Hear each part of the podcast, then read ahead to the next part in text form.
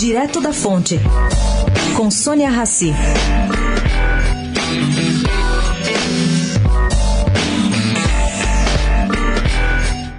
Tem economista de peso, de cabelo em pé, diante da proposta da Agência Nacional de Transportes Terrestres em cobrar multa de até 5 mil reais da transportadora ou caminhoneiro que descumprir a tabela fixa do preço mínimo do frete. Em resumo, elas não vão poder dar desconto sem que haja punição.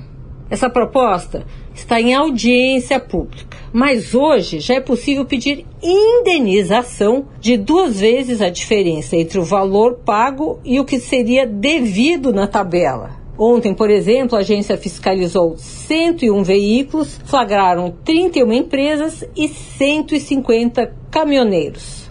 Todos receberam orientação sobre essa resolução que é possível pedir indenização. Essa resolução institui a notificação pelo descumprimento mínimo do frete, mas ainda não é uma multa. E parece que vai virar. Cadê o nosso livre mercado? Sônia Raci, direto da fonte, para a Rádio Eldorado.